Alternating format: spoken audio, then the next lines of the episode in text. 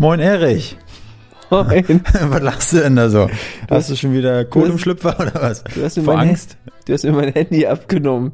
Und Das das, gebe ich nur ungern ab. Für alle, die das jetzt hier nicht sehen können, ich halte Eriks Handy in den Händen und das ist, glaube ich, so wie der heilige Gral für dich, ne? Da hast du alle deine verborgenen, schmutzigen Geheimnisse drauf, an die niemand rankommt. Du hast mir auch erzählt, dass du das äh, vor deiner Frau mit äh, doppelter Fingerabdruckssperre, also du hast ja einmal eingerichtet Fingerabdruck und C-Abdruck. Also es ist Ja. wirklich tricky. Genau, singen musst du dann noch. ja. Und entsprechend tanzen, was dann aufgezeichnet wird. Und wenn die, wenn die Moves nicht so alle passen, Ja. dann wird's nicht entsperrt. Sieht in der U-Bahn manchmal ein bisschen komisch aus, aber Ja. ist halt so. Aber gut, das ist die ultimative äh, Ehefrauensperre fürs Handy. Nee, eher die Wolfgang Patsch-Sperre. Nee, nee, ich, normalerweise habe ich das ja nicht in meinen Händen. Nee, aber da, damit das auch nicht der Fall ist, deswegen. Aber jetzt habe ich es ja auch ohne Tanzen hinbekommen. Ja. Und Erik, ich wollte dir von einem Traum erzählen, den ich Ei, ei, hatte. Erik, ich weiß nicht, hast du schon mal davon geträumt? Ähm, nein, fangen wir mal anders an. Was war so der peinlichste äh, Traum, Erik, den du bisher hattest? Der peinlichste. Ja, was ist dir in deinem peinlichsten Traum so passiert? Jetzt so einfach so aus der Kanone geschossen, was ist da passiert? Mir fällt wirklich nichts ein. Okay. Ich weiß auch nicht, wann ich das letzte Mal bewusst geträumt habe und mich erinnern konnte. Letzte Woche habe ich davon geträumt, dass ich mir in die Hosen gemacht habe. Nicht Oh. dünn, sondern dickflüssig. Also Kot. Und äh, dann habe ich davon äh, jemandem erzählt. Und äh, diese Person äh, ist immer, ich glaube, deren dem, die Mutter dieser Person, die ist so in Traumdeutung oder ist so ziemlich hinterher. Und sie hat dann gleich, äh, die Person hat dann gleich äh, quasi im Handy nachgeschaut, was dann äh, der Traum Code in der Hose bedeuten könnte. Und nun lese ich jetzt mal vor, was ich gefunden habe. Der Traumcode in der Hose. Der Traum vom Code in der Hose kann den Träumer darauf hinweisen, dass er möglicherweise bestimmte Ängste in sich spürt, die ihn im Alltag belasten und behindern.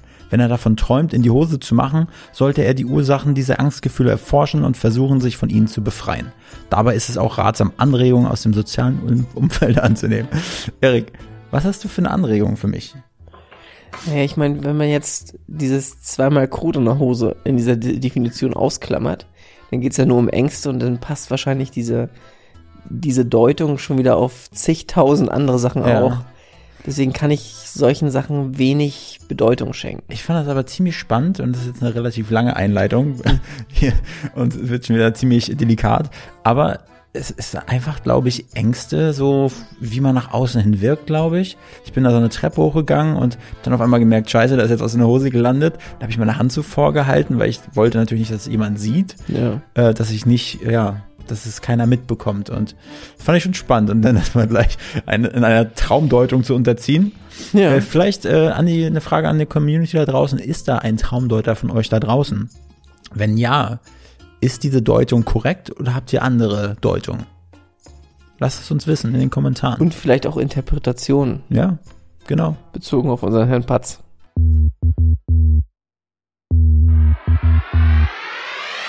Willkommen bei Hauptstadt Podcast, dem Podcast mitten aus der Hauptstadt mit Wolfgang und dem Erik.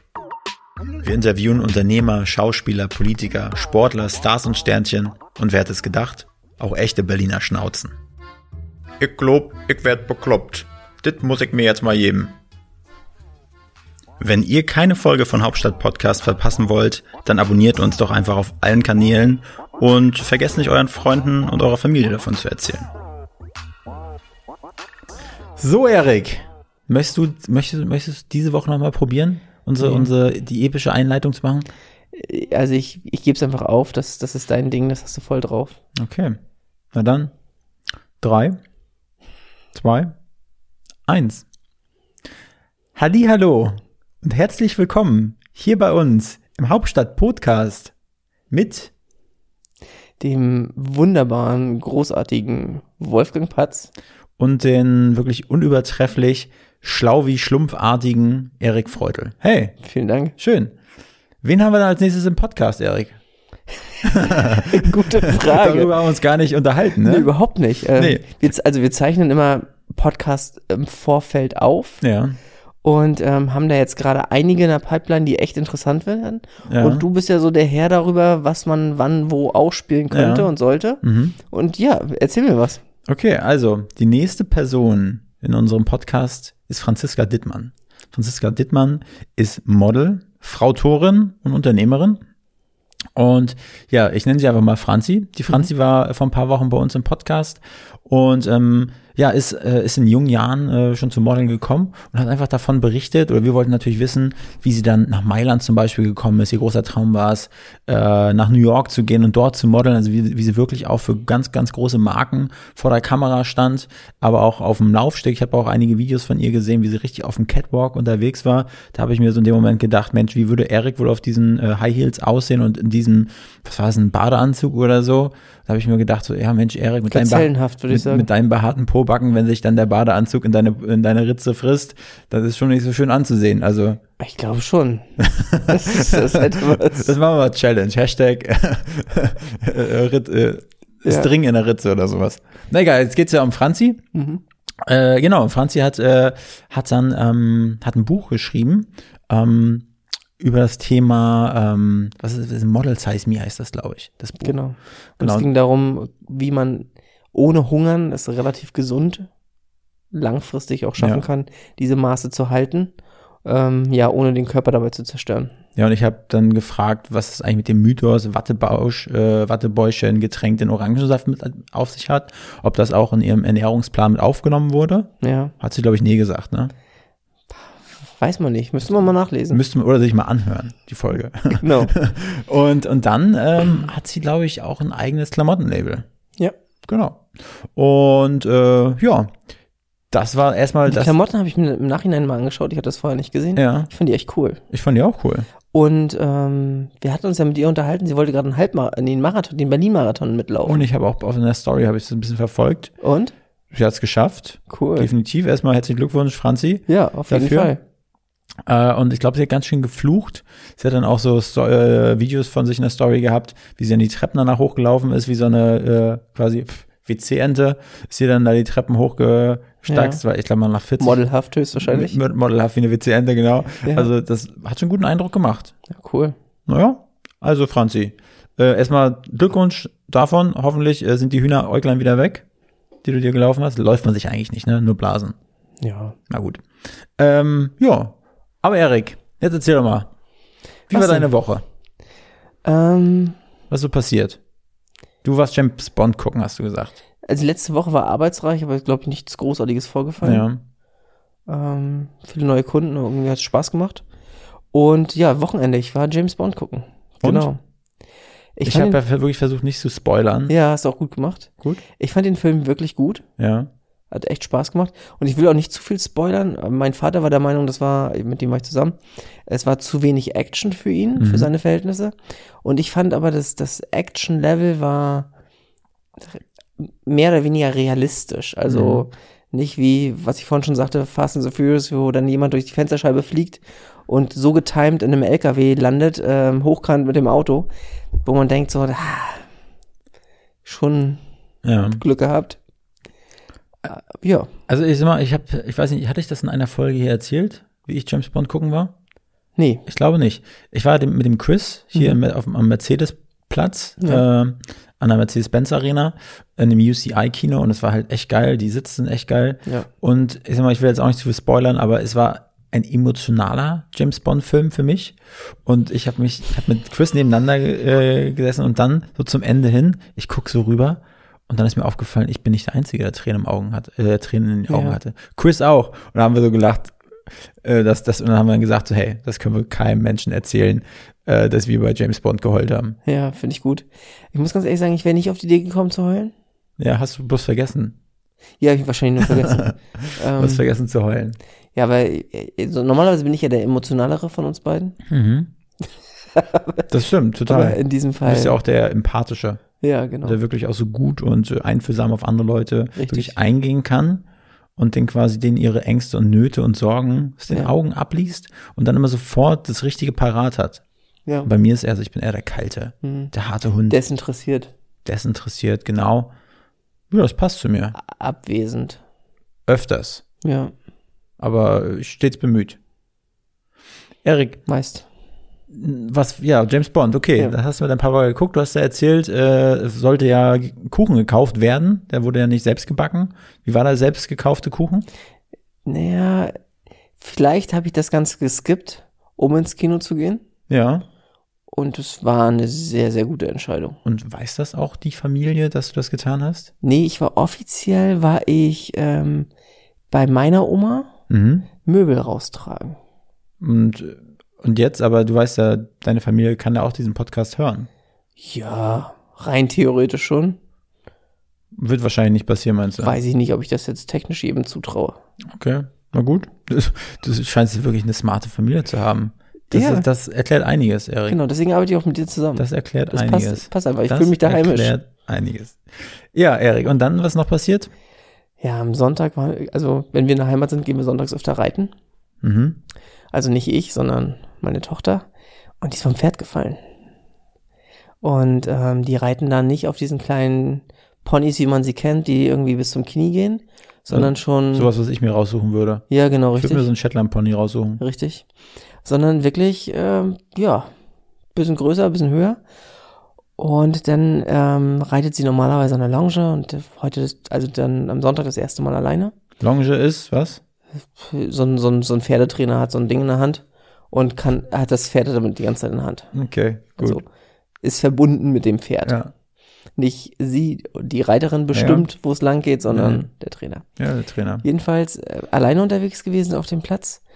Und ähm, ja, dann ist sie runtergefallen, weil sie irgendwie gerade umgreifen wollte. Das Pferd stand, ist auf einmal losgelaufen und hing dann noch mit dem einen Fuß so ein paar Sekunden, was sich ja dann irgendwie anfühlt wie Stunden, mit dem Fuß ähm, in einer, ah, fehlen mir gerade die ganzen Begriffe, ähm, So eine Öse da. in so einer Öse, wo man so einen Fuß drin hat. Ja. Ja, und ähm, ist dann gefallen, aber nicht seitlich weg, sondern wirklich unters Pferd. War zwischen den Vorder- und den Hinterläufen. Scheiße. Und in der Sekunde geht ihr halt alles durch den Kopf. Das Pferd hat die Hinterläufe wirklich gut hochgenommen und ähm, sie nicht getroffen. Aber es ist irgendwie eine Vorstellung, die man, weiß ich nicht, nicht haben möchte. Da sind ja auch schon wirklich viele Leute einfach Genick gebrochen oder sonst was, ne? Damals wie das äh, Superman-Schauspieler in den 90er Jahren oder was. Der war, ja- also der ist ja auch einfach vom Pferd gefallen, Genick gebrochen und war dann, ja, querschnittsgelähmt im Rollstuhl. Und ich meine, sowas geht dann sicherlich, sowas wird mir sofort durch den Kopf gehen, da hat man sofort Panik. Ja. Also klar, der Puls ist von meinen normalen 30, 35 Schlägen Ja. auf 3000 gestiegen, Mhm. ähm, innerhalb von einer halben Sekunde. Und das ist schon krass, du kannst halt nichts machen. Und dann, was, also wie, wie haben die Leute ringsrum reagiert? Ja, irgendwie hatten alle kluge Red, äh, einen klugen Ratschlag und einfach nochmal direkt draufsetzen und keine Ahnung was. Aber in dem Moment war sie einfach so fertig, Ja, wollte nur auf dem vier. Arm sein. Ja, ja, genau. Vier, ich würde mir schon einkacken auf so einem, auf so einem großen Pferd. Also ich hätte da schon Da Respekt sind wir vor. wieder. Vielleicht, vielleicht ähm, hast du Angst vorm Reiten gehabt. Hast du das geplant demnächst? Auch reiten gehen. Dass du deswegen eingeschissen hast in deinem Traum. Naja, ich wollte es ja jetzt mit Absicht nicht einscheißen nennen, sondern einfach nur in die Hosen gemacht, weil ich das ja Ach so. auch, wenn, wenn wir hier wichtige Leute interviewen Ja. und so, die sollen natürlich nicht davor abgeschreckt werden, dass wir so einen, so einen Fäkalsprachgebrauch hier benutzen. Aber wenn du die letzten vier, fünf Folgen gehört hast, ging es eigentlich immer darum. Es ging los mit der Windel von meinem Sohn. Ja, Dann wurde das nochmal aufgegriffen von einem Gast. Richtig. Aber Erik, ich muss auch dazu sagen, du bist da der treibende Keil und versuchst immer, wenn du nicht mehr weiter weißt, äh, Wolfgang, äh, du mit deinem Furzen, das stinkt dann hier immer. Also, sobald dir nichts einfällt, Ja. fängst du immer an, mich irgendwie zu dissen und fängst das so auszulegen, als wenn ich hier irgendwie pupsen würde. Ganz ehrlich, Erik, das gehört sich nicht, das macht man nicht. Und das weißt du ganz genau, dass ich das nie tun würde. Von daher bitte ich dich und ich bitte da draußen, wenn Erik das nochmal tut, sag ihm einfach, er soll es lassen. Das gehört sich nicht. Ich Lügen, Lügen, Fake News, Fraud, Ja. gehört sich hier nicht ins Büro. Das gehört nach Amerika, ins Aber Weiße Haus. Alleine in deinen hierher. letzten drei Sätzen war so ein Widerspruch drin. Erik, Lügen und Fake News und nicht und du und. Erik, Aber okay, wir schließen das Thema Erik, einfach ab. lassen es abschließen. Ja. Bitte nicht mehr unter die Gürtellinie, ja? Das reicht, wenn ich das bei dir nehmen, mache. weiter geht's. Gut. Ja, Also, du hast James Bond geguckt, genau. dann war die langweilig, wolltest ein bisschen Action, hast dem Pferd auf den Arsch gekloppt, dann, damit das Kind dann runterpurzelt. Mhm. Äh, gut, also hast du schönes Wochenende gehabt. Ja, wie war's bei dir? Du warst saufen. Nee, war ich ah, irgendwie nicht so richtig. Was Also los? Die, die, Jung, die, Jung, die Jungs waren ja da Ja. und ähm, ja, dann ist der Ben zuerst eingetrudelt. Ich habe schön einen, einen Rum aufgemacht für uns. Ja. Dann ist Sven nachher auch eingetrudelt. Sven war leicht angeschlagen, leicht äh, äh, Schnupfen gehabt, also aka Männergrippe. Mhm. Äh, ben ja nicht geimpft, ist ja nicht geimpft und äh, Tobi kam dann später eingetrudelt. Und äh, ja, wir sind einfach am Freitagabend zu Hause geblieben, haben uns, ähm, kennst du, jetzt kennst du natürlich, kennst du das Airbeat One, ist ja eines der größten äh, Festivals oder Elektro-Festivals deutschlandweit. Ich weiß nicht, ob das auch mittlerweile schon europaweit ist. Und ähm, das ist ja, du bist ja in der Stadt aufgewachsen. Für mich ist es ja zehn Kilometer entfernt von Ludwigslust aus. Und äh, ja, da waren wir halt, also so 2008, 2009, wo er, also da, da war das Ding schon bekannt, aber man hat, also auf YouTube kannst du so After, After Movies oder After Show Movies äh, sehen, ähm, wo dann so eine Zusammenfassung von dem, von dem Festivaljahr. Und dann haben sie ein Video von 2009 gehabt und dann eins zu eins, also wirklich Zielgruppe Spornitz, Traumland Spornitz so, in den Videos so, ne, wie das aussah und dann den Vergleich zu Videos vielleicht 2014 oder 2018. Auf einmal sieht das wirklich so aus wie Tomorrowland After Movies, äh, was einfach eine krasse Bühne, ein cooles Publikum Ja. und einfach diese Vergleiche zu haben. Und wir haben dann so, haben ein bisschen so eine Erinnerung geschwelgt ähm, von früher und haben eigentlich gesagt, komm, lass uns da, da auch mal wieder nächstes Jahr hin. Ja. Mittlerweile kostet da so ein VIP-Ticket, drei Tage, ähm, 200 Euro im Vorverkauf jetzt. Ja. Kann man machen. Für das, für das Bild vielleicht nochmal. Es ist wirklich eine kleine Stadt. Ja. Früher 8000, vielleicht jetzt 6000 Einwohner. Ein Flugplatz, bisschen außerhalb, aber außerhalb heißt irgendwie anderthalb Kilometer weg vielleicht. Mhm. Und äh, der Flugplatz auch wirklich eine, eine Wiese, rundrum Bäume und Wald. Und da werden, da wird eine Stadt aufgebaut. Ja. Da Das waren irgendwie ist- so bis zu 65.000 Gäste waren da Ja, dann. Wahnsinn. Schon heftig. Naja, auf jeden Fall haben wir darüber gesprochen und äh, Samstag tagsüber ähm, sind wir dann ganz entspannt frühstücken gegangen. Äh, zum Frühstücken gab es dann äh, Partei beim Vietnamesen. Ja. Und die Thailänder gibt's, äh, da gibt's ja Partei, zwei Bier. Und dann sind wir wirklich so einfach Sightseeing gemacht. Wir, wir haben, wir sind zuerst ähm, an die Spree gegangen, äh, wo, hm, kennst du die Modersohnbrücke? Ähm, die habe ich denen gezeigt, die waren äh, underwhelmed, wenn man das so sagen kann. Weil ich habe gesagt, hey, hier ist so richtig geiler Sonnenuntergang. Es sind immer ganz, ganz viele Leute, wie, wie, das ist ein Bauzaun, ist doch alles scheiße. Äh, und dann sind wir halt zur Spree gegangen und haben uns wirklich ähm, dann immer an die Spree gesetzt und haben immer einen halben Liter getrunken. So ein helles Bier, haben uns schön gesonnt und sind dann weitergezogen zur Eastside Gallery und naja, auf jeden Fall Fußmarsch, war ganz, war ganz witzig mit den Jungs. Und dann waren wir platt nachher und äh, sind dann einfach nach Hause und haben Wolf of Wall Street geguckt. Und Wolf of Wall Street gefühlt schon 15. Mal geguckt, ne? Aber es ist trotzdem jedes Mal geil. Wolf of Wall Street. Das ist überhaupt, überhaupt nicht frauenfeindlich. Das ist, also, das ist wirklich sehr wertschätzend, auch wie er mit seinen Mitarbeitern umgeht. Der hat immer einen vernünftigen Sprachgebrauch. Der, also es ist wirklich, wer, wer, wer, wer ähm, na, Dein, dein Vorbild. Personalführung äh, lernen möchte von der Pike auf, der guckt sich Jordan Belfort mal genauer an in Wolf of Wall Street. Und ab und zu trinkt er mal, damit er wieder klarkommt, einen schönen Kamillentee tagsüber.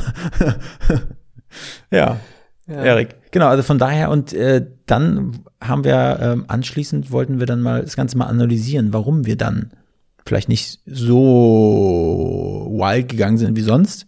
Und dann kamen die ersten, die ersten äh, Rückschlüsse wurden auf unser Alter gezogen.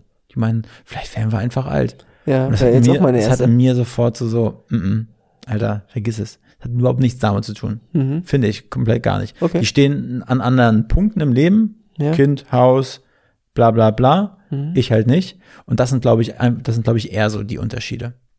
Mittlerweile. Also das heißt, du würdest den, also deren Analyse war, dass sie alt werden und du hast dich auf das für ein Wochenende älter sein eingelassen. Kann man das so sagen? Mm, Das kann man bestimmt so sagen, Erik. Was So. pulst du an meinem Handy rum? Ich finde das Das, geil. ist, äh, macht mir wirklich, das macht mich nervös. So, wir haben jetzt, können wir abhaken. Traum in die Hose gekackt, durch. Wir haben ja so eine kleine To-Do-Liste, hier, was, über was wir so manchmal auch sprechen wollen. Mhm. Äh, Gesa vom Pferd gefallen, okay, James Bond, check. Einäuger unter den Blinden, das skippen wir einfach mal, Ja, ne? würde ich auch sagen. Das ist eine gute Sache. Ah, genau, aber Erik hat zu mir gesagt, äh, und dann äh, schließen wir auch gleich unsere Woche hier ab. Äh, Erik hat gesagt, nachdem er ein Resümee äh, gezogen hat von, von James Bond, es sind so viele geile äh, Filme stehen jetzt an. Und ich meinte, ja, ich habe schon überlegt, mir so eine Jahreskarte zu holen, dass man für 23 Euro im Monat so oft ins Kino gehen äh, kann, wie man möchte. Und er meinte, du, ganz ehrlich, ich mittlerweile setze mir einfach auch gerne auf die Couch und ich bräuchte einfach nur Zugang zu den aktuellen Kinofilmen auf meinen Fernseher.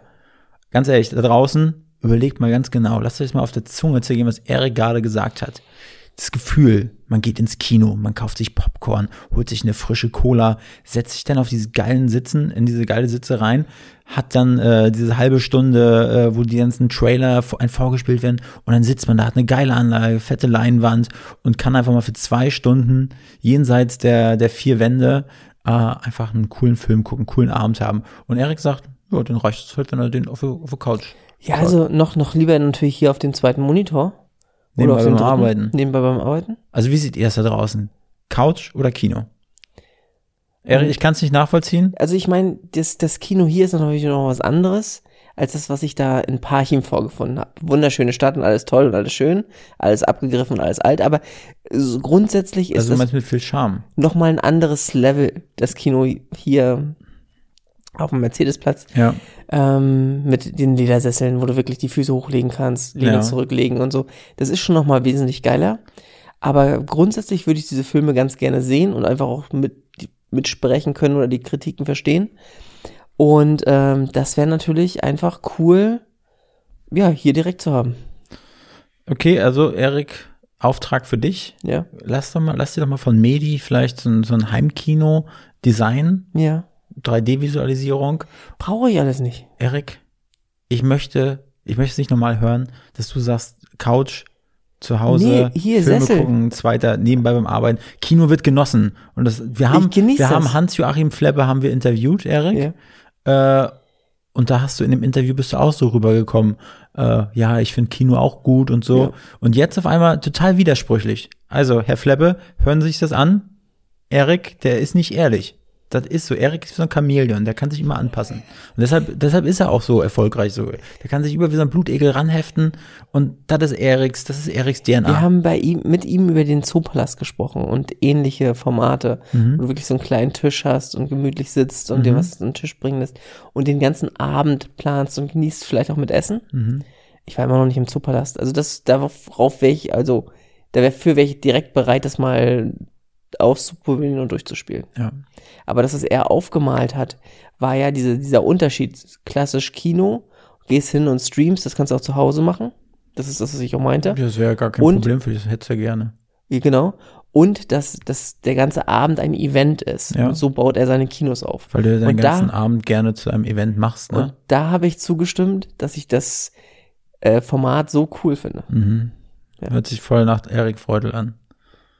Gut. Erik, Gut. aber kannst du dir auch vorstellen, dass man dann auf so einem Kino sitzt, wenn man da sitzt, ne? So im Mhm. Zoopalast zum Beispiel, und sich einmal gebratene Leber mit Kartoffelpüree und Zwiebeln bestellt, die er geliefert bekommt? Weil wir waren nämlich gerade, bevor wir jetzt die und die ähm, unser Wochenrückblick quasi aufgenommen haben, waren wir schön bei uns hier in der Kantine essen.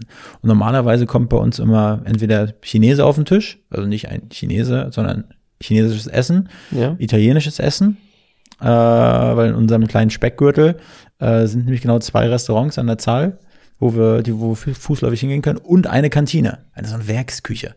Und äh, da habe ich das letzte Mal, glaube ich, letztes Jahr oder so, habe ich mal so Kasterbraten gegessen mit so Wassersoße und irgendwie noch harten Kartoffeln, richtig eklig. Und dann, wer, wer kam noch auf du? Ich? Ich, du?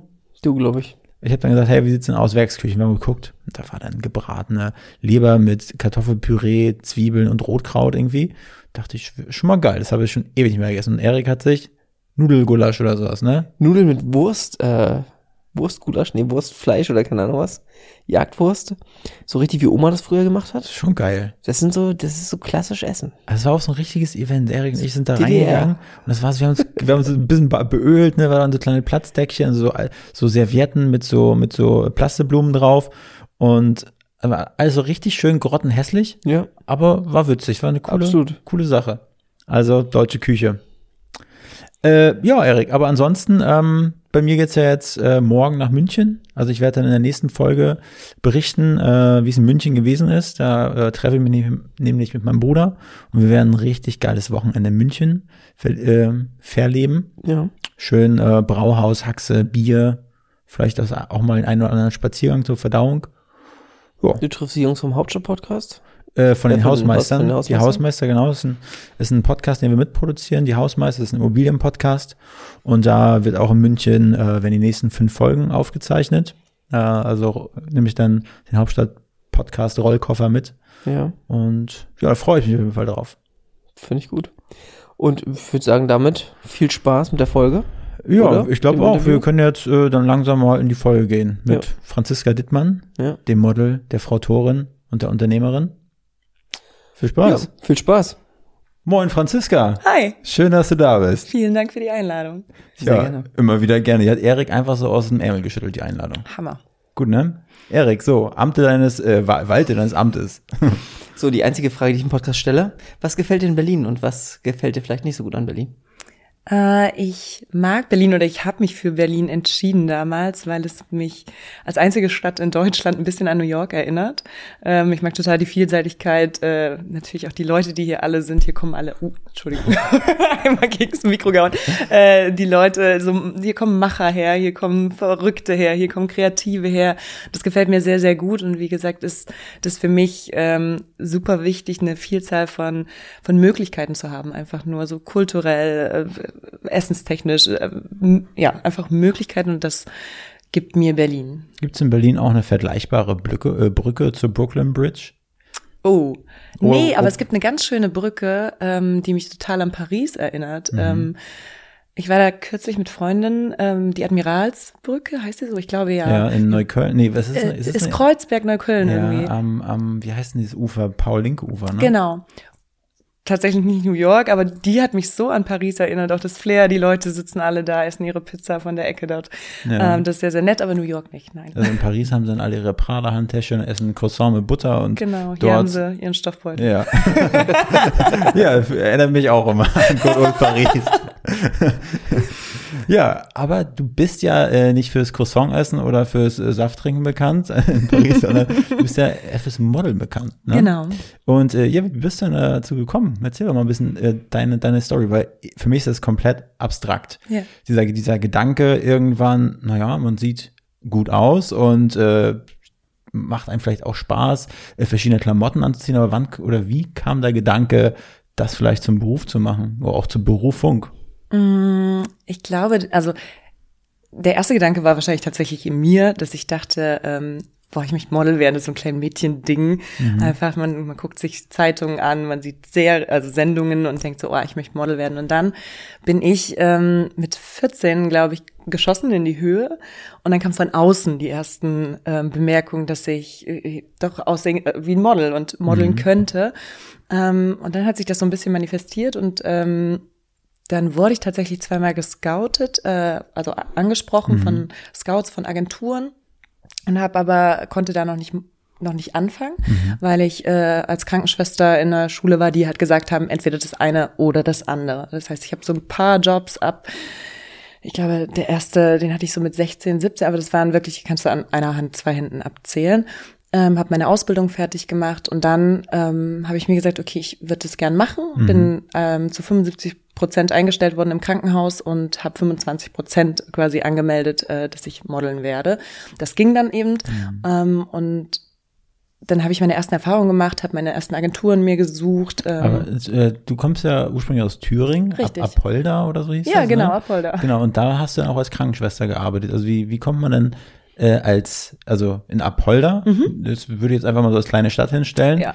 Äh, da gibt es sicherlich auch die L oder irgendwelche anderen Zeitschriften zu kaufen, wo man mal als junges Mädel rumblättert.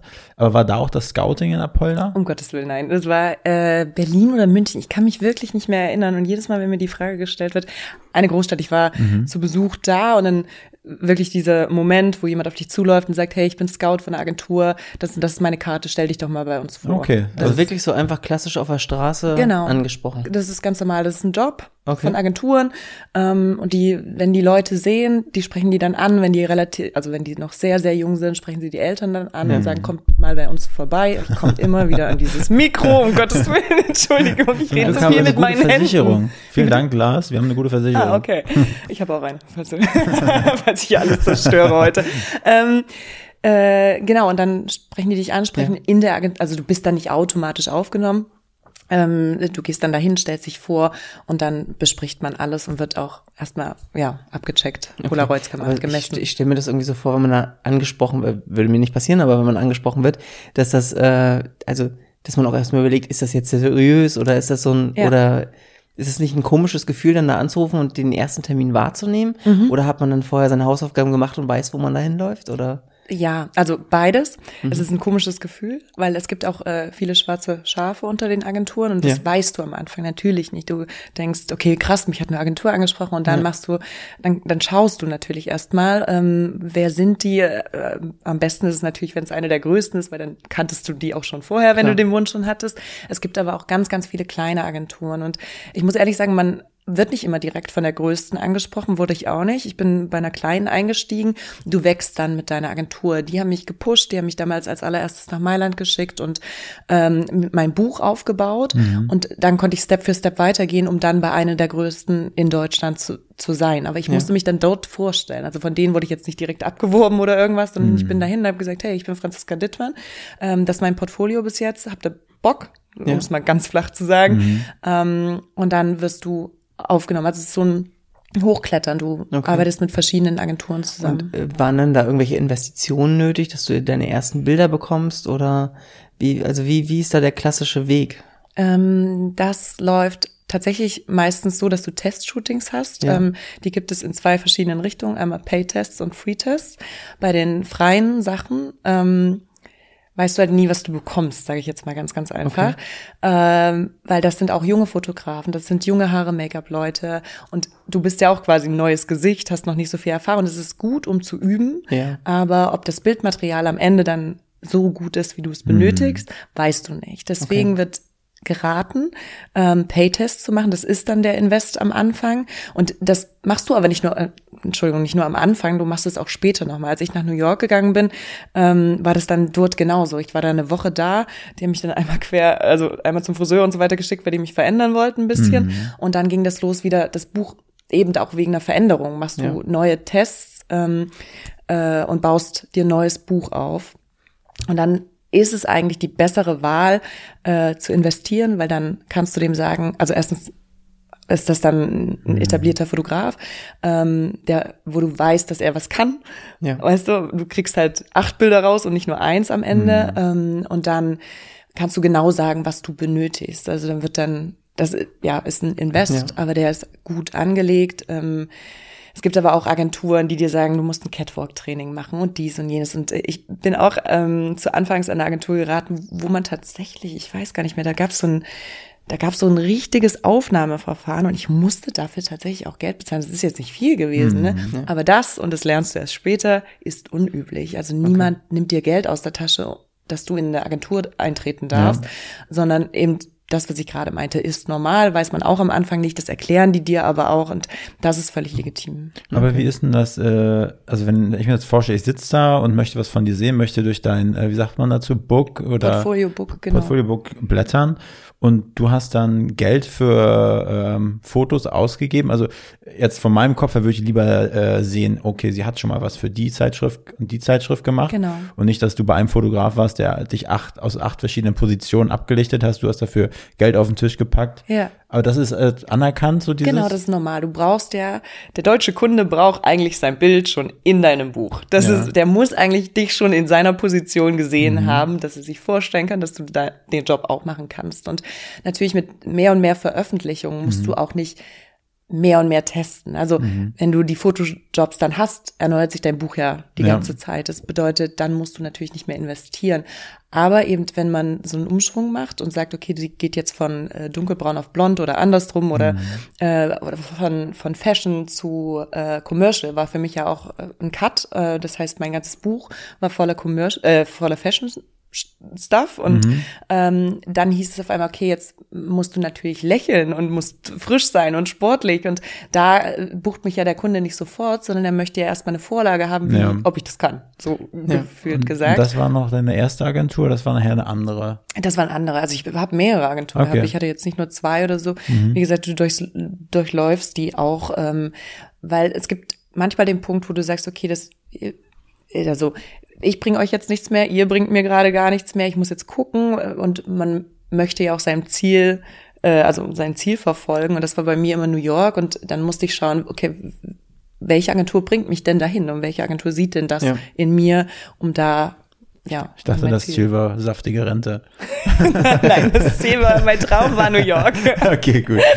Äh, du, du hast jetzt, äh, genau, Krankenschwester 75, äh, 25. Genau.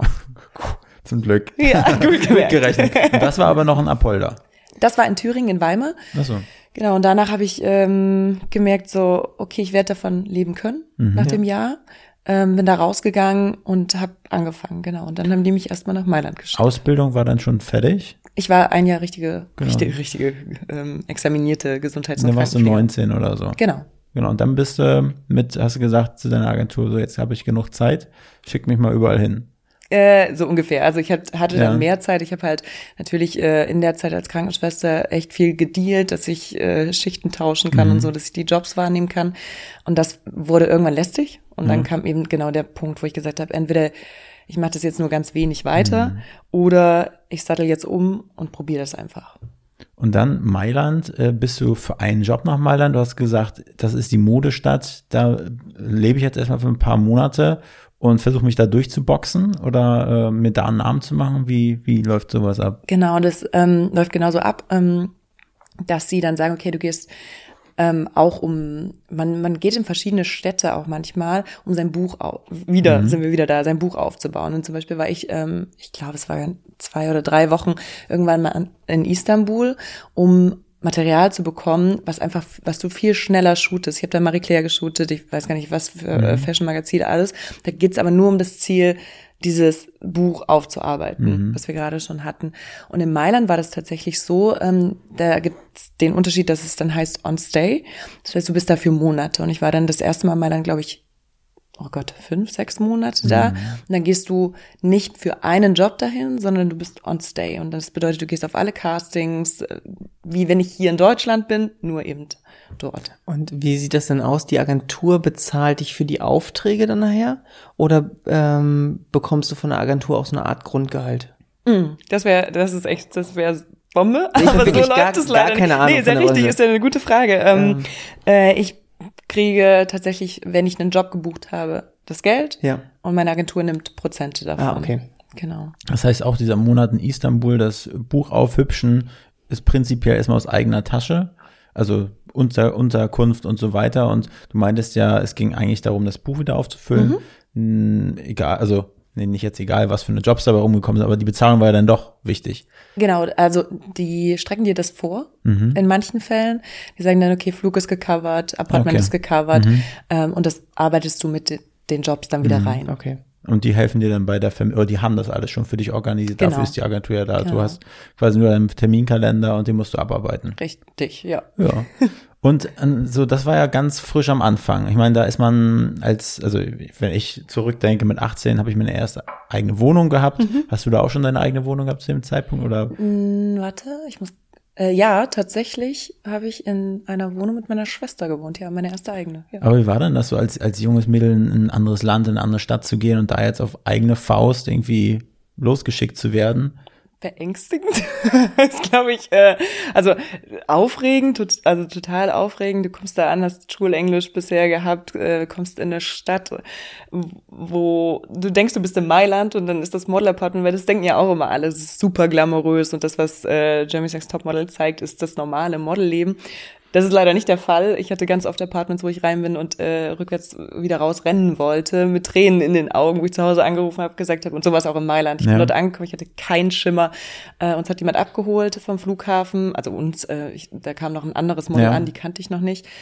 Ähm, dann wurden wir in das Apartment gefahren, haben eine, eine, ähm, eine Map bekommen. Hm. Dann hieß es, morgen früh um neun bist du dort. Und das dort war halt, äh, das war so, also das war im, im Stadtkern. Also, Mhm, und ich war irgendwo außerhalb. Und dann stehst du da und denkst so, okay, wow, ich habe gar keinen Schimmer. Du kommst in eine Wohnung, die, wie gesagt, gar nicht glamourös ist, die dreckig ist, die unschön ist. Du stehst da und denkst so, was tue ich hier eigentlich gerade? Ähm, Man muss ja auch mal sagen, das war ja irgendwann 2006, 2007 Ja. in dem Dreh. Ja. Uh, Smartphones waren noch nicht Nee. so. da gibt's auch eine richtig gute Story, weil das ist so unvorstellbar. Ne? Ich habe da auch, also ich hatte auch immer einen Rucksack mit meinem, mit meinem schweren Buch. Ne? Das ist ja jetzt nicht mehr so. Irgendwann hattest du dann ein iPad und da war das Buch drauf. Aber ähm, zum Thema Internet und Handy und so, das, du hast es dann nicht einfach schnell eingetickert und wusstest, dass du da und da hingehen musstest, sondern ich habe dann wirklich mit, mit der Straßenkarte da gestanden und äh, mir die Metropläne angeguckt, damit ich irgendwie da hinkomme. Und äh, Thema Internet, äh, wir hatten kein Internet in der Wohnung. Die haben gesagt, das funktioniert. Die sagen ja, dann ist ja, die müssen ja den jungen Mädchen die Connection nach Hause geben und dann gab es kein Internet. Und dann sind wir wirklich los, wir beiden. Sie kamen, glaube ich, aus boah, Kroatien ähm, und haben bei den Nachbarn geklingelt. Und ich habe dann irgendwie hinbekommen, ohne, also die Frau konnte kein Englisch, ich konnte kein äh, Italienisch, äh, dann Internet von ihr zu bekommen, dass wir irgendwie wenigstens zu Hause dann mal sagen konnten, ey, es, uns geht's gut, Skype und hier und äh, aber das ja war halt nicht so, nicht so, also gut wie jetzt. Das glaube ich. Das waren ja, und wie, sag mal, die ersten Jahre waren dann relativ holprig für dich oder ist es dann sozusagen schon relativ zeitnah nach deinen Mailand-Erfahrungen ähm, angenehmer geworden? Also, dass du dich irgendwie etabliert hast? Wann, wann ist der erste große Job gekommen, wo, du, wo es dann vielleicht wie so ein Dominostein so ein bisschen Ja. mehr gefallen ist?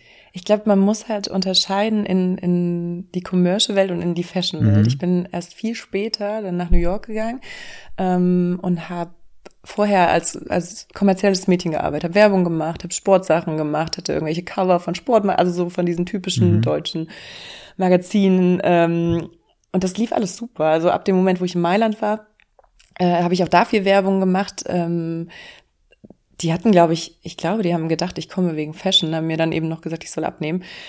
Und äh, haben dann aber gemerkt, Schambolzen, ne? ja, total durch. rein, Maßband nimm ab. ähm, und meine Agentur war aber klar, okay, sie geht da nicht hin, jetzt um Fashion erstmal zu machen, äh, sondern ich habe super kommerziell gearbeitet, fünf Monate lang, bin dann zurück nach Deutschland und dann nochmal vier Monate oder ein bisschen länger, glaube ich, äh, dorthin. Äh, und dann habe ich bis 2011, also drei Jahre wirklich rein kommerziell gearbeitet. Mein Wunsch, wie gesagt, war aber trotzdem immer Fashion zu machen. Ich wollte Elle, Vogue und so weiter alles haben und äh, in meinem Buch haben und erreichen und auf der Fashion Week in New York laufen. Und 2012 kam dann erst der Umschwung zum Fashion. Mhm. Und das, davor hatte ich auch schon große Jobs. Also es ist jetzt nicht, Ja. dass da, ich hatte eine riesen Creme-Kampagne, kennt auch jeder, ähm, mit Werbespot, mit Bannern, mit wirklich alles drum und dran. Und es war schon erfolgreich vorher, aber mein, für mich, und da habe ich mich, also das war auch eine Zielerreichung, ähm, aber so mein richtiges, ja, mein richtiger Traum ist dann erst in New York in Erfüllung gegangen, 2013. Ja. Wie kann ich mir dann so den, deinen Lifestyle zu dem Zeitpunkt so vorstellen? Wenn ich mir das so vorstelle, so eine große Kampagne, Plakate, überall, TV-Spots, wird man ja vielleicht auch eingeladen zu irgendwelchen Veranstaltungen. Wie, wie lebt man dann zu dem Zeitpunkt als gefragtes Model? So hat man dann, also, kann ich mir das vorstellen? Ja, ich glaube, das Bugatti und Chihuahua oder? Oh, ich habe wirklich einen Chihuahua. Nein, aber den hatte ich schon Da als war, da, da Krankenschwester. war kein Unterton dabei. Alles gut. Ähm, ich, also diese ganze Eventgeschichte, muss ich ehrlich sagen, kam ja, kommt, kommt ja, also kam erst in den letzten Jahren so richtig, ne, für mich, dass ich da eingeladen wurde und so weiter. Ähm, da war ich halt so jung und so, ich weiß nicht, vielleicht auch noch so ein bisschen naiv. Ich habe das gar nicht so wahrgenommen und ähm, natürlich, als meine Eltern mich dann ähm, besucht haben, auch in Mailand waren die, und wir dann da lang gelaufen sind, da war ein riesen Billboard und die, meine Mama hat dann Fotos davor gemacht und das ist schon, dann denkst du so, okay, ich hab, das ist schon krass, ne? Oder auch jetzt, ähm, es gibt gerade ein Bild von einer Kampagne äh, hier in Berlin, das kriege ich gerade ganz oft zugeschickt. Das ist, man sieht das, glaube ich, selber nicht so krass, weißt du? Es ist nicht, dass ich hier durchrenne und denke so, wow, wow, wow, sondern, oder auch damals nicht, ne? Äh, sondern es ist immer so ein kurzer Moment der Freude und dann ist halt wieder okay und dann geht's halt weiter. Ich habe mir vorgestern gerade gedacht, was müssen sich jetzt die ganzen Politiker denken, die durch Berlin fahren und an ja Straßenecke ihre Fratze. ja, das stimmt. Aber ich glaube, die sehen das auch nicht. Ich habe nämlich auch einen Podcast gehört, wo ähm, eine Politikerin eingeladen wurde und die hat, er hat sie auch gefragt, ob sie, äh, sie das komisch empfindet, dass sie da, da gerade überall hängt. Und dann hat sie gemeint, nee, das ist, das ist, natürlich weiß sie, dass sie das ist. Und natürlich weiß sie, dass sie das geshootet hat. Aber das ist nicht glaube ich, wie für andere, die das dann sehen und dich, dir das zeigen und sagen, hey Franzi, das bist du oder eben diese Politikerin. Äh, und da, da habe ich mich auch wieder gefunden, dass so denke, das ist dann schon cool, du, du mhm. siehst das und bist da auch selber stolz drauf. Aber es ist so ein Teil des Jobs. Ist auch schnell, also ich muss auch sagen, es ist so vergänglich. Weißt du, gehst ja. weiter und dann ist in meiner Welt oder in meinem Kopf ist es dann immer weg und dann kommt das nächste. Ja. Aber wie, wann hast du dann realisiert für dich, also wahrscheinlich auch mit deiner Mutter zusammen, dass das jetzt für dich so richtig aufgeht? Also, dass das jetzt nicht, ich habe jetzt meinen Job gekündigt und ich mache das jetzt ein Jahr oder zwei oder drei, sondern du hast so richtig Fuß gefasst und spielst da jetzt richtig mit. Mm, ich würde sagen, also ich habe auch genug oder nicht genug, also Geld verdient in Mailand, dass ich gut überleben konnte. Ja. Ne? Das heißt, da habe ich ja auch schon gemerkt, okay, das funktioniert wirklich. Aber so richtig, dass man sagen kann, okay, man lebt jetzt davon, das hat wahrscheinlich eben genau diesen Aufbau gedauert, ne? dass ich dann zurück nach Deutschland gekommen bin und dann gemerkt habe, ah, okay, das funzt jetzt wirklich, das geht ja. auf, ich kann, ich krieg Jobs, ich gehe zu Castings, krieg den nächsten und nächsten und nächsten. Hm. Okay. Also relativ kurz danach. Ja. Das, ähm, was ich immer sehr schön fand und was mich bestätigt hat ähm, oder bestärkt hat, sagen wir es so, ähm, als ich gekündigt habe oder als, als ich aufgehört habe, als Krankenschwester zu arbeiten, war das natürlich ein Schritt ins Ungewisse. Und da stand halt mein Mann direkt immer hinter mir und hat gesagt, egal was passiert, ich glaube an dich und wenn das nicht aufgeht, dann kriegen wir das auch schon wieder hin. Also ja. für alle anderen war das, glaube ich, eher so, also meine Eltern haben mich auch immer unterstützt, aber es war für die schon echt ein, ein Schritt, ne? Die standen wirklich vor mir und haben gesagt, wir, wir lieben dich, wir glauben an dich, aber willst du das wirklich machen? Also so, mhm. so auch dieses, ja. da kommt so ein bisschen auch dieses Ostdeutsche, ne, dieses Hinterfragen und äh, aus der Sicherheit rausgehen und ähm, ja. Und welchen Ruf haben da, hat damals das Modelleben oder der, der, der Jobmodel für deine Eltern irgendwie vielleicht gehabt, dass man sagt, ist es, ähm, ist es ein anerkannter Job oder ist es jetzt, mhm. ähm, kann man damit wirklich Geld verdienen und warum verdienst du jetzt mehr als ich, der was, also mhm. in Anführungsstrichen gelernt hat und das jeden Tag mache? Das ist ja wahrscheinlich auch ein schwieriges Verständnis, weil es eine ganz andere Welt ist, oder? Total. Ich glaube genau das. Und äh, ich musste halt meinen Omas auch immer erklären, nee, ich gehe nicht jeden Tag arbeiten, aber trotzdem arbeite ich jeden Tag ein bisschen. Also meine Eltern haben das relativ schnell verstanden, ja. aber die haben natürlich genau das hinterfragt, was du gerade gesagt hast.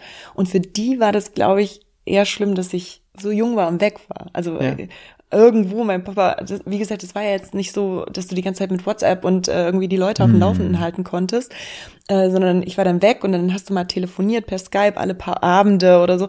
Äh, aber diese krasse äh, Verbindung, die es jetzt gibt, gab es ja damals noch nicht. Und das war, glaube ich, für meinen Papst zum Beispiel super schwer, weil er dachte, okay, mein Mädchen ist irgendwo. Ja. Ich krieg abends mal einen Anruf, ob alles gut war, aber so dieses Sorgen machen war, glaube ich, eher das Problem. Und ähm, den Leuten, das meinte ich mit meinen Omas gerade, so zu erklären, ja, ich habe jetzt nicht jeden Tag einen Job gebucht und wenn da eine Woche kein Job, keine Buchung kommt, heißt das aber nicht, ich habe nicht gearbeitet, sondern ich mache ja jeden Tag was mhm, dafür mhm, und das, ja. dieses Verständnis oder so den Leuten zu erklären, das ist ein Job. Also ich gammel hier nicht von Montag ja. bis Freitag rum und warte, dass meine Agentur anruft, sondern ich tue aktiv etwas in diesem Job. Ob das nun für meinen Körper ist, weil ich Sport machen muss, ob das neue Bilder sind, ob das ähm, nach Hamburg fahren zu einem Casting und äh, am selben Tag noch nach München und runterfahren für einen Job dann wieder. Mhm. Das ist so, das fällt, glaube ich, weg, wenn die Leute ja. den, also den kennt ja keiner. Man sieht ja immer nur, äh, okay, das Endprodukt und denkt, ähm, man lebt hier im kompletten Luxus und alles mhm. wird ein hinterhergetragen, aber da steckt schon Arbeit dahinter. Das Verständnis auch für Selbstbestimmtheit, glaube ich, ist da einfach ein ganz anderes. Genau. Wenn man halt nicht morgens gesagt bekommt, was man jetzt den Tag überhaupt zu, mach, zu richtig, machen hat. Richtig, sondern also Eigeninitiative genau, ergreifen richtig. muss. Weil die Agenturen tun das nicht immer, ne? Ja. Und es gibt einfach viel zu viele Models und wenn du bestehen möchtest, solltest du auch ja was dafür ja. tun. Und wir sind jetzt relativ hin und her gesprungen mhm. zwischen Commercial und Fashion. Mhm. Ähm, ich glaube, ich kann mir darunter was vorstellen. Also Fashion ist halt Laufsteg und Zeitschriften, aber was genau ist in der Modelwelt der Unterschied und kann man da hin und her springen oder hat man das eine oder ist in dem anderen gefangen? Also wie, wie, wie kann man sich das vorstellen, wenn man da nicht drin steckt? Mm, der, also das typische Bild, was ich aufrufen kann, ist natürlich bei Commercial das strahlende, schöne, sportliche Model. Ja. Ähm, das ist Werbung für uns alle. Du machst die Zeitung auf, jemand lacht dich an und hält ein Produkt rein oder jemand, äh, du, du guckst Fernseh und äh, jemand Schönes, Gesundes, also schminkt sich, sage ich jetzt mal, oder wäscht sich die Haare. Ähm, und Fashion ist äh, eher das Ernstere. Jemand guckt Okay. dich nicht so nett an, läuft eben äh, Ja. auf den Laufstegen. Also ganz platt gesagt sind es so die zwei Unterschiede oder die zwei Vorstellungen, die man haben kann. Und es ist schwierig, die beiden zu verbinden, weil ähm, du für den Fashionmarkt ein ganz anderes Maß brauchst als äh, für den Commercial-Markt. Das heißt, wenn ich mein New York-Maß hatte, sah ich jetzt nicht aus wie, wie der Otto Normalverbraucher, der Sport macht und das dann abzubilden für ein Sportprodukt zum Beispiel, ist halt schwierig. Ja. Sondern dann se- sehe ich halt so aus wie ein Fashion Model, was in die Kleidung passt, was auch immer noch die, dieselben Größen sind, äh, wie, ja, auch wenn sie das bestreiten oder irgendwie sagen, da wir, wir passen uns da langsam an. Ähm, aber es, du bist ja einfach sehr schmal und sehr dünn. Ja. Und dann, bist- Nee, was wolltest du denn sagen, Erik? Ich wollte auf das Fashion noch mal einspielen. Also ich habe wirklich gar kein Verständnis für dieses Fashion. Also macht natürlich die Zeitung auf, du redest von diesen kleinen Größen, die wahrscheinlich ja auch kaum jemandem passen. Also w- ist das für die Branding, dass sie einfach sowas machen? Also wie, wie funktioniert das dahinter? Ich weiß, es ist jetzt irgendwie eine ganz oberflächliche, dumme Ja. Frage, aber einfach Nee, das, dumm nicht. Ich hab's, ich Das- hab's dir aber nicht mal verstanden, Du Erik. hast nicht mehr verstanden. Ich glaube, du weißt, was, worauf ich hinausspielen auf wollte, oder? Du, du fragst dich, warum Also was, was genau ist Fashion und für wen ist das? Ich glaube, Fashion ist halt der, der, die, ich will nicht sagen, schönere Art, es auszudrücken. Ich kann das auch nicht so richtig in Worte fassen, aber es ist irgendwie künstlerischer und ähm, ich, äh, wenn ich so die zwei Sachen in meinem Kopf sehe, ist Commercial immer das Bunte und Fashion das Grau-Schwarze. Weißt Ja. du, es ist so, äh, es ist ernster, es ist ähm, für mich als Model ist da wirklich, ist es eine kreativere Art, also nee, Ja. auch nicht so richtig, Commercial ist auch kreativ, aber ähm, dann hat man so ein Editorial und da kannst du dich ausleben und das ist nicht, die haben nicht so eine krasse Vorstellung, sondern du du arbeitest dann sehr mit dem Fotografen zusammen und dann entstehen Bilder da drauf. Bei Commercial ist es meistens so, dass es natürlich eine Vorgabe gibt, wo es, wo du ja ungefähr weißt, wie das Endprodukt aussehen muss. In die Richtung soll es auf jeden Fall gehen. Und bei Fashion ist es wirklich so ein, ein kreatives, äh, ein Prozess, also ein Prozess, der auch Okay, das entsteht. heißt, Fashion ist wirklich einfach nur eine kunstlich, also eine Kunstdarstellung, weil die Sachen, die man so auf dem Laufsteg dann mal sieht, die, die trägt man ja auch nicht im Alltag. Also die, die Meistens kauft ja auch wahrscheinlich keiner, oder? Genau. Es ist, vielleicht kann man es so runterbrechen, dass man sagt, es ist das fürs Auge, weißt du? Das, die, du guckst es gerne an, ähm, du siehst die Shows, äh, je nachdem, was da gerade Trend ist, sind Ja. die bunt, groß, äh, federig, puffig, ich weiß nicht was. Ähm, vielleicht ist es genau die Beschreibung, dass man sagt, ähm, du siehst das, also du, du, du, du konsumierst es. Also ich weiß nicht, wie ich es so richtig beschreiben soll, aber so dieses ähm, Für die so Show ein- eigentlich. Also wirklich Ja, nur genau, für so die ein- Show gemacht und nicht für, für irgendwas Nachhaltiges, sondern wirklich nur für das, für das künstlerische Darstellen. Wahrscheinlich kann man es so Okay. sehr, Das, das macht Sinn. ja. Sehr gut. Was gelernt. Okay. Ähm, was mich interessiert ist, ähm, du hast ja irgendwie wahrscheinlich auch Idole gehabt mit, in jungen Jahren. Ja. Hast, sind diese Idole bei deinen, mh, bei deinem Arbeitsalltag auch über den Weg gelaufen? Ob es nur Fotografen waren, von denen du damals nur in Zeitschriften, großen Zeitschriften gelesen hast oder auch irgendwelche Supermodels, Victoria's Secret und Co. Keine Ahnung, sind die dir so mal über den Weg gelaufen? Ob an deinen Stationen? Ja, ich hab, also genau, Victoria's Secret, als du das gerade sagtest, musste ich schmunzeln, weil das war da natürlich das Ziel. Dann kam ich in New York an, ne? Ich wollte das sehr, sehr gern laufen und dann äh, triffst du die Mädels auf irgendwelchen Partys oder Events und das ist schon dann krass. Ähm, äh, Candice Swanepoel zum Beispiel und äh, so ganz am Anfang ich hatte jetzt nicht, äh, wenn du jetzt Heidi Klum oder so hören wolltest, war jetzt nicht mein Idol, äh, aber man orientiert sich natürlich irgendwie an den großen Models. Und das hat sich ja total verändert zu jetzt, dass es früher Topmodels gab, die das, also das gibt es ja heute nicht mehr. Du kannst nicht mehr sagen, die sechs Models auf der ganzen Welt sind also sind die Models, die man buchen will, sondern es gibt einfach mittlerweile so viele, das ist super schnelllebig. Ähm, ich habe ja, ich habe ein paar getroffen und äh, du ja, Wie war das so? Waren die nett oder war das eher so ey, Alter, hau ab hier, verpiss dich. Das ist schon nett. geh, wieder, geh wieder nach Sauerkrautland, wo du herkommst. Ich glaube, das ist auch so ein Mythos, dass man untereinander dann so rumboxt und sich, also äh, ja, äh, Jobs wegnimmt oder böse über jemanden spricht. Das ist auch nicht so. Man ist da genauso nett zueinander, wie wenn ihr auf Arbeit geht und neue Kollegen trefft. Weil es sind ja Kollegen, es gibt natürlich dieses ein oder andere Model, was ein krasses äh, Konkurrenzgefühl hat und denkt, sie muss dann ausstechen. Da habe ich auch ähm, ein paar getroffen oder eine fällt mir da ein, die gerade am Anfang zu mir was gesagt hat, wo ich so dachte, nach Jahren, warum hast du das eigentlich zu mir gesagt? Das ist, äh, wolltest du deinen Job schützen und nicht noch jemand Neuen Ja. reinholen.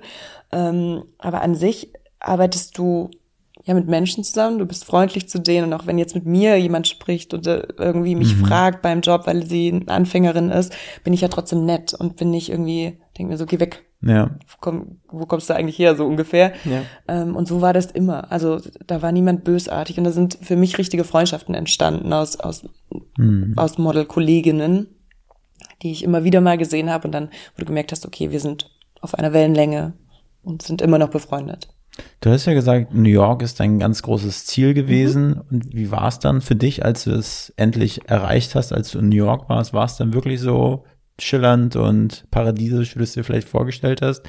Oder so, ach, jetzt. puh, jetzt ja, es war halt einfach so, also ich habe es geliebt. Ich liebe New York auch immer noch. Das meine ich auch äh, eigentlich, also am Anfang, als wir äh, darüber gesprochen haben, weil es, die Stadt ist halt auch ein Phänomen, finde ich. ich die, die pulsiert, du, du hast da einen Vibe, den habe ich nirgendwo anders. Also die Leute sind eher go for it, statt äh, nee, überleg noch mal und so. Und das merkst du, es zieht dich so nach vorne. Ähm, und das habe ich dort gefühlt. Dann kam ich in meinem allerersten Apartment an und das war wirklich so, wie man sich vorstellt. Das war dann einigermaßen sauber, glaube ich. Ich hatte, glaube ich, nur eine Kakerlake. Aber es war ein Schuhkarton, ne? wir haben dann zu zweit drin gewohnt. Mein Mann war mit mir, damals noch mein Freund. Ähm, und das war so der erste, äh, also so innerliche so Erfolg und Zielerreichung. Ich habe jetzt hier mein allererstes Apartment. Ich lebe in New York an der Queensboro Bridge. Das war unglaublich laut. Du konntest die Fenster nicht öffnen, aber es war alles toll. Das war wieder Himmel auf Erden. Ähm, und das, ja, und dann kamen die Shows, ähm, die ersten, die ich dann gelaufen bin und ähm, die Shootings und so. Das war schon ein krasses Gefühl und für mich halt, äh, ja, eines der schönsten in der ganzen Karriere, weil dann war das, war ich da, wo ich hin wollte. Und wie lange hast du es in, in New York gemacht oder wie lange hast du in New York gelebt? Ich habe zweimal in New York gelebt, äh, eben 2013, 2014 und war immer über die Sommer Fashion Week da. Und das einmal vier Monate, das andere mal sechs Monate, so oder länger.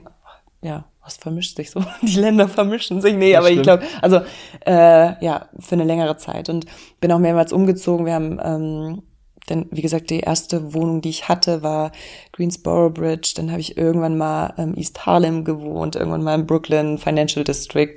Ähm, habe überall mal ein bisschen gewohnt. Okay.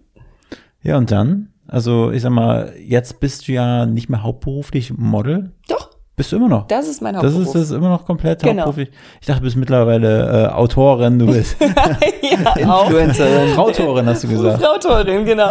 Ähm, Also machst du seitdem ununterbrochen? ja, seit äh, jetzt dieses Jahr 14 Jahren. Krass. Das wird schon dann wahrscheinlich echt lange, ne? Mhm. Ja, ist schon ein Stück. So in dem Business zu sein.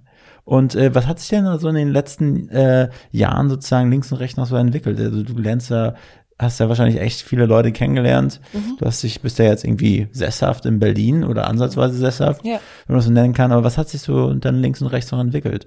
Wir haben ja gerade, ich habe ja gerade gesagt, Frau Torin, du hast ein Buch. Buch geschrieben. Ich musste, also das, den Begriff hat äh, eine meiner engsten Freundinnen irgendwann mal gesagt, als ich das Buch rausbekommen habe, hat sie, glaube ich, irgendwie hat ganz laut über die Straße gerufen, Franzi, du bist jetzt Frau. Und ich, oder sie hat mich irgendwie vorgestellt als Frau Torin. Ich weiß gar nicht, wo das kommt, aber seitdem ist das so in meinem Kopf. Ähm, genau, das äh, ist tatsächlich das erste Business, was ich gegründet habe dann. Ähm, ich bin sehr, also neugierig und aktiv unterwegs und ähm, im Modeln gab es dann Momente, wo ich äh, gemerkt habe, dass äh, ah, habe ich das Mikro? okay.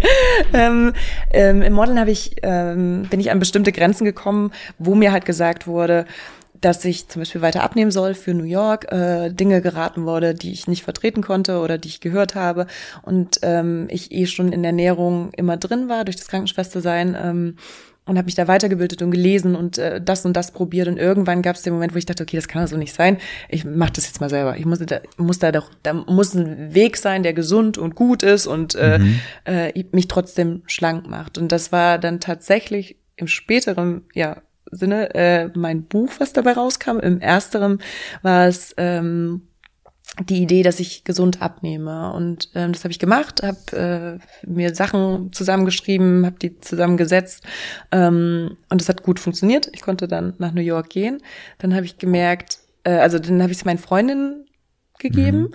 die haben das probiert. Da habe ich dann gemerkt, okay, das funktioniert auch bei denen. Das war jetzt nicht nur für dich gut. In derselben Zeit, wo ich es gemacht habe, hat mein Mann mitgemacht. Ähm, und dann habe ich gedacht so, okay, krass, das funktioniert nicht nur für Models, sondern auch für normale Menschen, die einfach, mhm. man musste ja kein Modelgewicht erreichen, sondern hat halt mit mir gegessen und hat ein bisschen abgenommen und mhm. hat ja, und dann dachte ich irgendwann so, okay, ich habe wahrscheinlich die richtigen Stellschrauben zusammengesetzt. Und dann ist quasi Model Size Me entstanden. Ich habe das sehr prägnant genannt und das ist manchmal. Das ist ein cooler Name. Danke. Ähm, um halt auch Aufsehen zu erregen. Ne? Ja. Ich arbeite jetzt mittlerweile, also ich verkaufe das Buch ähm, seit 2019, arbeite mit Agenturen zusammen um Mädchen halt zu schützen. Ich mhm. kenne so viele Mädels, die Ende 20 immer noch keine Periode mehr also bekommen, weil sie sich unterernährt haben. Es gab auch einige natürlich, die eine Essstörung bekommen haben, weil sie dann ihr Ziel verfolgen wollten. Und das ist für mich irgendwie dann so zur Aufgabe geworden, dass ich dachte, okay, jedes Mädel, was ich da durchbringe, ist für mich ein gewonnenes Mädel in der Branche. Ich gebe denen Wissen mit, die können gut und gesund abnehmen. Ähm, ja, und ich schütze die ein bisschen. Also Was hat denn mit diesem Mythos auf sich? Wattebäuchchen, Orangensaft. Das ist so ich habe noch nie jemanden getroffen, der das gemacht hat. Ich kenne es nur aus Filmen und eben genau ja. so. Das ist so ein Mythos. Ich saß wirklich noch nie da und dachte so, ah, ach stimmt, jetzt ist das mal. Jetzt habe ich Bock jemand. auf ein Wattebäuchchen. Ja, bei mir sowieso nicht, aber äh, das ist so, ich weiß auch nicht, warum man das tun sollte. Das, ja.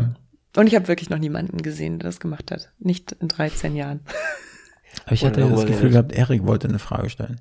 Nee, ich, ich habe nichts. Ach so, okay. Ähm, aber hast du denn so ein paar Punkte, die du mitgeben kannst aus deinem Buch, wo du sagst, das sind so die, die, ich will nicht sagen größten Fehler, aber wenn man da so an den Stellschrauben so zwei, drei Sachen ähm, ändert, das, das macht schon ganz viel aus. Aber erklär es bitte so, dass man dein Buch trotzdem noch braucht. Ah, das ist fies jetzt, ne? Ja. Also. Man sollte auf jeden Fall essen. Das ist äh, auf jeden Fall was, was ich ähm, unterstreiche und den Mädels auch sage, weil der, der Trugschluss ist, wenn ich weniger esse, nehme ich ab.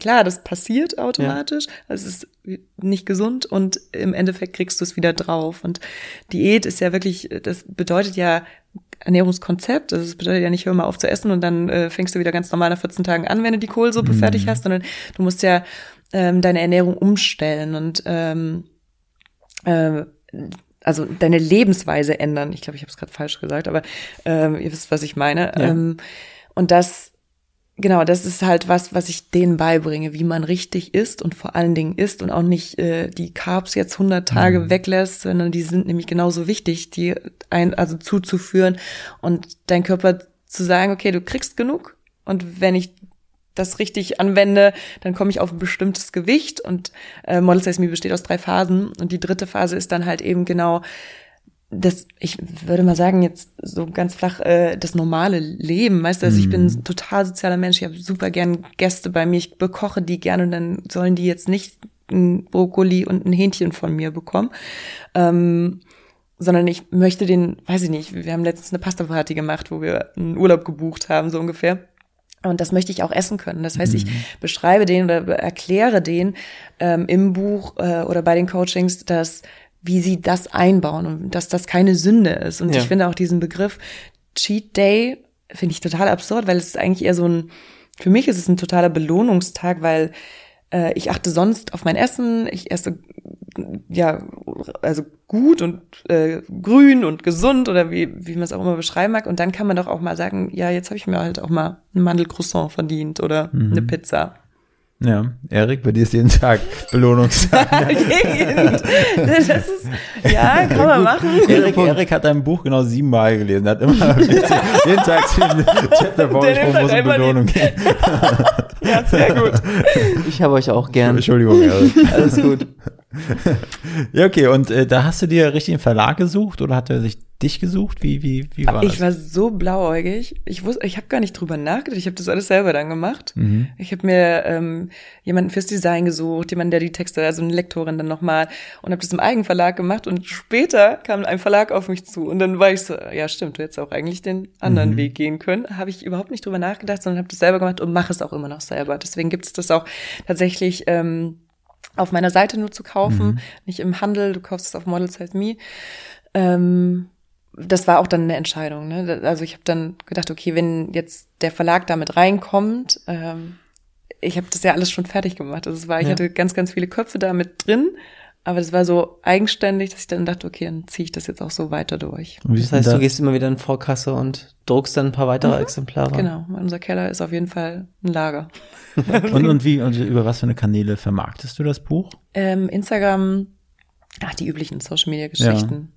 Und das ist aber, es ist ein gutes Beibrot, ist einfach so ein weiterer Bestandteil Mhm. zum Thema saftige Rente oder? Richtig, genau. Ich arbeite mich zur saftigen Rente.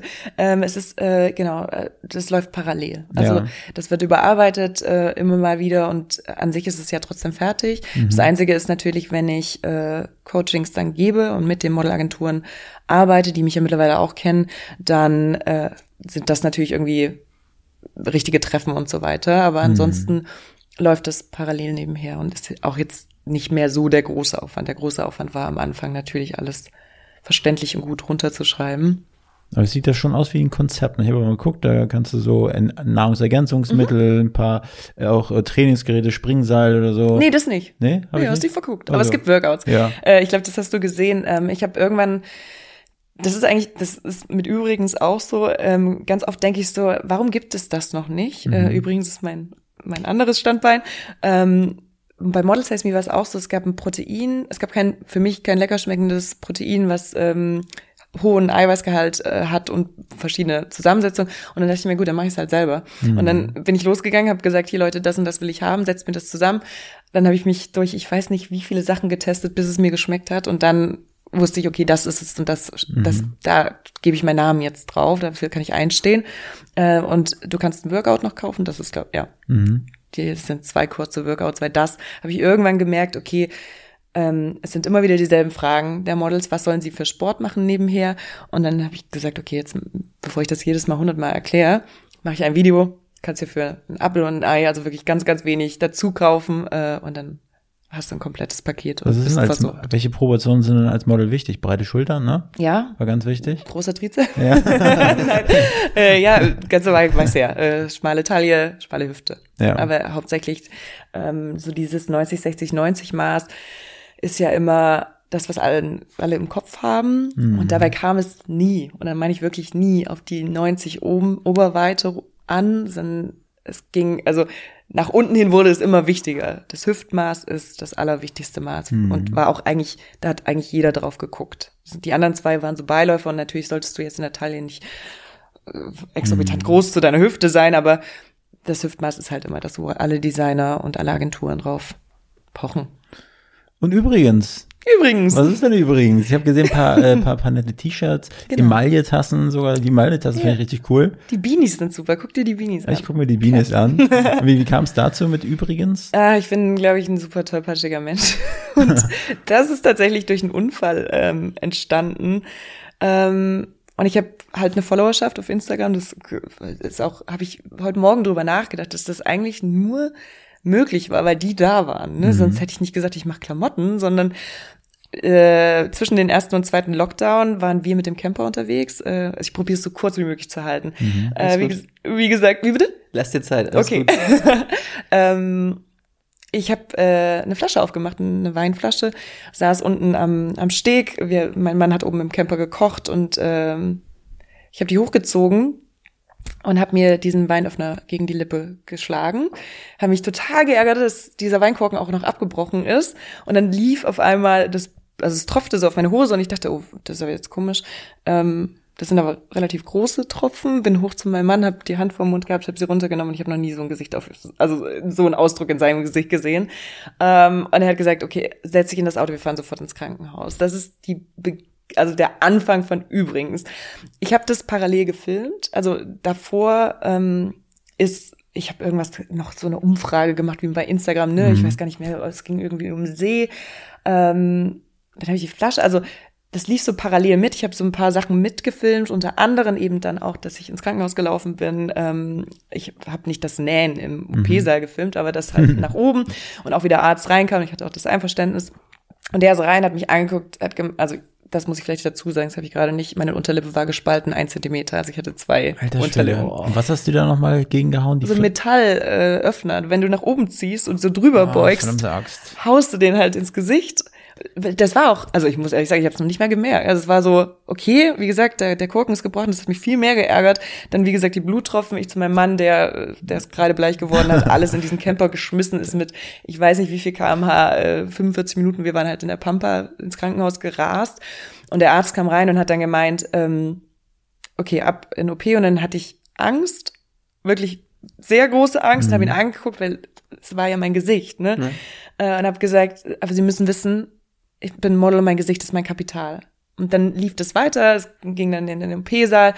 Ähm, ich habe das später zu einer Story zusammengeschnitten. Äh, und die Leute auf Instagram, meine Follower, haben dann diesen Satz, ich bin Model und mein Gesicht ist mein Kapital, sehr gefeiert. Und dann ist irgendwann die Idee für ein T-Shirt entstanden. Und dann habe ich mich dahinter geklemmt, weil ich nicht dachte, ich kaufe jetzt ähm, irgendein T-Shirt und lass mhm. das bedrucken, sondern ich will wissen, wo das herkommt. Ich will, dass das geile Quali ist. Es muss äh, nachhaltig sein, etc. pp. Als ich das dann hatte, habe ich mit der Druckerei gesprochen und der hat gesagt, ja, wie und wie nennen wir dein Label? Also okay, ich mhm. verstehe jetzt, was draufkommt. Wir nehmen die und die Shirts, haben wir alles organisiert.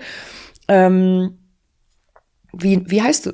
Wie heißt dein Label? Und ich habe, ich finde übrigens, ich verwende dieses Wort sehr sehr oft und super gern, weil ich finde, das nach übrigens kommt immer erst die eigentliche Story. Also mhm. jemand erzählt dir was und sagt dann so übrigens und dann kommt das Interessante und ich auch wenn man so, wenn man äh, sich für Dinge, ich weiß nicht, wenn, wenn einem was peinlich ist und dann ist so übrigens, also es hat so, mhm. ist so ein schönes Wort für mich und ich habe das sehr, sehr oft äh, angewandt, äh, angewendet und dann meint, hat er mich das gefragt und ich war so, ja, dann think big. Ja, dann nennen wir es halt übrigens, weil erst habe ich gemeint so, nee, ich brauche kein Label, ich mache jetzt hier einmal Merch und ja. weg damit. Äh, und dann war der so, ja, aber denk noch mal. Und ich war so, stimmt. Let's see. Weißt du, wenn da draus was wird. Und dann ja. kam übrigens zustande. Und dann ist es wie, es ist so ein Selbstläufer geworden. Ich habe mich, ähm, was ich vorhin meinte bei Models heißt mir ganz oft gefragt, so, äh, oder nicht gefragt, sondern ich habe gemerkt, ich suche etwas, das mhm. gibt es so nicht, in der Qualität, wie ich will, in den, also mit einem guten Gewissen Dinge auch Klamotten zu kaufen. Und dann habe ich danach gesucht. Und dann kam als zweiter Step die Beanies. Dann gab es irgendwann ähm, Hoodies. Äh, jetzt kommt demnächst was, sag's noch nicht, weil ich freue mich so sehr darauf. Ich arbeite ja. da seit acht Monaten dran und es hat sich so gezogen, weil es da auch ganz viele Hindernisse gab und das, wie gesagt, auch alles fair und nachhaltig sein soll. Aber jetzt sind wir im letzten Step und es kommt hoffentlich äh, im November jetzt raus. Ähm, es sind immer Dinge, wo ich mich frage, warum gibt's das noch nicht so? Ich finde das geil und ich will das so und so und wie gesagt, es ist eigentlich am Anfang, weil wer hat es am Anfang gekauft? Meine Follower. Ja. Hm. Es ist nur durch die hat es funktioniert. Also weil die gesagt haben, finde ich geil, was du machst, kaufe ich jetzt. Ja. Äh, also wirklich fetter Shoutout auch an, falls sie das hören weil die mir vertraut haben. Die weil werden die, das hören. Ich hoffe, weil du wirst es ja in deiner Story auch teilen. Ja. also nochmal äh, riesen Danke an jeden Einzelnen, der da am Anfang gesagt hat, geil, die macht ja. jetzt Klamotten, da kaufe ich mal was. Ja. Ähm, und dann sind die Stück für Stück mit mir gegangen und dann haben die natürlich das Zeug getragen, dann haben das denen ihre Freunde gesehen mhm. und dann ist da immer mehr draus geworden. Und was ich halt mache, ist, ähm, ich unterstütze mit T-Shirts, mit jeden T-Shirts einmal äh, die Tafel und einmal Viva Con Aqua, weil das ist mir halt auch wichtig. Ich will da jetzt nicht, ich muss da nicht reich werden mit, sondern ich will geile Kleidung machen, mhm. die die mir selber gefällt, die hoffentlich anderen gefällt, die gut für unsere Umwelt nachhaltig ist und für einen guten Preis, dass jeder die sich leisten kann. Plus ähm, ich engagiere mich schon ganz, ganz lange äh, für die Tafel, ähm, da noch was Gutes mit tun. Ich finde auch den Ansatz irgendwie ganz cool. Da, also ich, ähm, da, da gibt's, also nee, ich ich sehe was, was es so noch nicht gibt und du tust alles dafür, Ja. dass es das gibt und dass es dann auf diesem Shop zu kaufen gibt. Ja. Das finde ich eigentlich einen coolen Ansatz. Erik, könnten wir adaptieren für irgendwas. Ja, wir haben wir noch nichts. Aber grundsätzlich finde ich es halt cool, dass wenn, wenn man sagt, eigentlich macht man es für sich. Also, Ja. weil Ja. man selbst es irgendwie gerne hätte. Ja. Und wenn das dann auch andere gut finden als Bestätigung, so muss es sein. Also das Richtig. ist halt echt cool. Ich trage auch alle meine Sachen immer selber. Was steht da noch so bei dir auf dem Plan, so in den nächsten Monaten? So, der Plan fürs nächste halbe Jahr, gibt's da schon was? Ah, ich hab, ich bin halt so ein total unruhiger Mensch, der die ganze Zeit was machen möchte und ich Mhm. liebe halt auch, wenn jemand sagt, wollen wir das nicht probieren? Ich denke mir so, ja, genau, lass uns probieren. Ähm, ich will gar nicht so viel verraten. Also, Wie da kommt, mit, mit, mit einem Podcast-Format? So, hey, du interviewst Models. oh, weiß ich gar nicht. Kann ich sowas? Klar, klar. ich habe keine Ahnung. Ähm, finde ich vielleicht auch interessant. Ich bin jemand, der nie Nein sagt. Ich sag so, ja, finde ich gut, mach ich Mhm. Ja, mit. kann ich mir vorstellen. Okay, ja, erzähl du erstmal, bevor ich dich unterbrochen habe. Entschuldigung. Ich? Achso, ich Ach so, hab- Erik, du wolltest gerade aus, aus dem Nähkästchen plaudern. Nee, ich weiß gar nicht. Also es passiert jeden Tag was und ich weiß eigentlich nie, was morgen ist. Das ist schon mein Leben seit 13 Jahren. Also Ja. vom Modeln war das so geprägt. Auch du wusstest eh nie, wann du wo sein musst. Ich kann es dir ehrlich gesagt nicht sagen. Ich bin immer offen. Ich mag neue Sachen. Es nähert sich ja der 26. September. Oh mein Gott. Jetzt weiß ich, wohin du wolltest. Oder hast du jetzt einfach, wo hast du das Du hast ja gelesen? schon ein bisschen von, von, von, von Grün gesprochen. Ach, ja, es nähert sich der 26. September und ich weiß nicht, was ich mir da eingebrockt habe. Ich muss es ehrlich sagen. Das wird richtig mies. Ähm, muss aber auch ehrlich sagen, selbst schuld. Ja, der Marathon kommt. Ja. Das ist der 26. September. Mhm. Achso, ist ja ein Zufall. Ich dachte eigentlich die Wahlen. Ach so. Sehr gut. Und da läufst du mit. Du wolltest auf die Wahlen. Ja. Entschuldige. Kreuz bei den Grünen. Ich sag hier nicht, was ich wähle, aber es ist schon die richtige Richtung auf jeden Fall. Das ist doch am 26. oder? Ja, natürlich. Ja, passt. Deshalb Aber- meinte ich ja, du um hast ja schon mal, du hast schon mal Willen. Ich Grün dachte gesagt. wegen des Marathons Nein, nein. jetzt. weil Ah, okay, gut, jetzt haben wir dich. Marathon machst du ja mit, ne? Ja.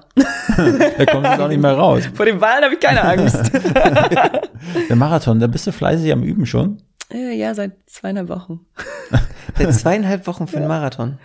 Der, Richtig schlecht. Der, der vorgestern ist, ja? Ja. Aber es war echt, ich habe den äh, Spot gedreht für den Berlin-Marathon. Und die haben mir halt gesagt, hey, wenn du Bock hast, beim Marathon mitzulaufen, kannst du auch machen, ne? Ja. Dann habe ich gemeint, so, ja, vor zwei Jahren hatte ich das wirklich mal vor. Dann habe ich dann nie wieder drüber nachgedacht und dachte, okay, manchmal muss man Dinge auch gehen lassen. Und es war halt damals so ein Ding, was ich machen wollte. Und diesmal wollte ich jetzt nicht unbedingt mitrennen. Und dann sind da drei Freunde, die das mitlaufen. Und dann hatte ich auf einmal die Möglichkeit. Und dann dachte ich, habe ich irgendwie gesagt, ja. Ich weiß nicht, in welchem Zustand, ob es ganz früh morgens war, aber ich so, okay, dann mache ich das. Ich mache dann mit. Und dann habe ich einen Zehn-Wochen-Plan bekommen von, von, ich sag mal, meinem Trainer. Ähm, das ist ein sehr, sehr guter Freund von mir, der sich da wirklich Mühe gegeben hat und mir da alles runtergeschrieben hat. Und die habe ich auch am Anfang gemacht, bis auf die Long Runs. Die habe ich ein bisschen vernachlässigt. Und dann kam der eigentliche Cut. Dann war ich zwei Wochen im Urlaub, habe da wirklich nichts gemacht, war zwei Wochen krank und habe einfach vier Wochen damit ausgesetzt. Und das war, das ist mein, ja, damit konnte ich mich von meiner Zielzeit verabschieden und habe dann jetzt vor drei Wochen mit einem Long Run gestartet, bin quasi zum aller, allerersten Mal überhaupt in meinem Leben 25 Kilometer gerannt. Mein Okay. Körper hat mich sehr gehasst. Ich bin, ich habe wirklich, wirklich gelitten. Also es, Was? 25 Aber schon? 25 ist schon. Ja, du, für mich ist es gerade überhaupt nicht mehr viel, weil ich mir so denke, 42 ist viel. Dass ich die 25 gerannt bin, alles gut. Vorletzte Woche bin ich 30 gerannt, auch alles gut. Weißt du, so, so what? Aber jetzt muss ich auf einmal 42 rennen. Und ähm, ja, hab halt, äh, also meine Muskeln und alles müssen sich jetzt gerade an diese langen Läufe gewöhnen. Und das ist ein Eigentor gewesen, dass ich nicht trainiert habe. Das Und- war halt richtig. Aber glaub du hast uns ja auch eine, äh, vorab erzählt, dass du dir bei diesen Long Runs immer Hauptstadt-Podcast anhörst, oder? ich. richtig. Ja, das eignet sich auch äh, total toll dazu.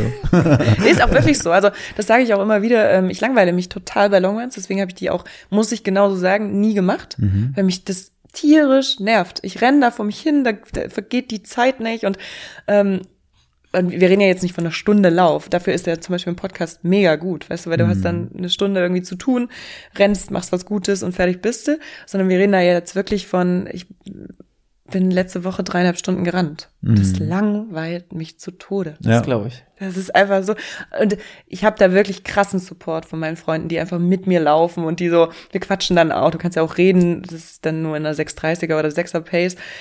Aber ja, es ist halt schon nicht das, was ich normal rennen würde. Ich freue mich wieder auf normale Läufe, wo ich morgens sage, ich habe jetzt Bock, 25 Minuten sprintend Genau. durch den Volkspark zu Genau. rennen und fertig zu Und sein. dann laufen wir uns immer über den Weg. Ich, ich laufe auch immer durch den Volkspark. Ah, echt? Ja. Hab dich noch nie gesehen. Mm, Ist das wahr, Erik? Das seit, hätte- seit, seit, seit, seit März zweimal die Woche. Okay. Äh, und dann versuche ich meine immer meine fünf bis sechs Kilometer, Mhm. weil ich weiß, das sind halt 25 Minuten irgendwie so in dem Dreh. Und dann äh, bin ich danach kaputt, weil ich nicht ganz langsam gelaufen bin. Ja. Und ja, das Also ich reicht mir vollkommen. finde es auch, das sind für mich auch die schöneren Läufe, ähm, weil du halt morgens eben vor der Arbeit kurz aufstehen kannst, Kaffee, Banane rein und dann machst du 25 Minuten, gehst duschen und kannst halt irgendwie Ja, um acht am, am Schreibtisch, sag ich mal, oder irgendwie vorm Laptop sitzen. Wenn ich aber zweieinhalb Stunden rennen gehen muss, dann muss ich das richtig planen, weil äh, da ist ja auch noch Nachschwitzen und äh, ich weiß nicht, was alles drin. Das ist ja einfach super zeitaufwendig. auch allein schon 10 Kilometer habe ich gar keinen Bock drauf. Das ist so, irgendwie ist so bei mir die magische Grenze von, von vom Lustlevel her so sechs Kilometer Ey, danach. ne, super. Kein, äh, kein das Bock. ist mir gerade sehr, sehr sympathisch, weil ich das gerade echt immer verteidigen muss, dass ich nur fünf laufe. Ja. Äh, weil alle immer sagen, ja, das sind doch nur fünf oder wie du sagst, sechs, weil das dann 30 Minuten sind, ne?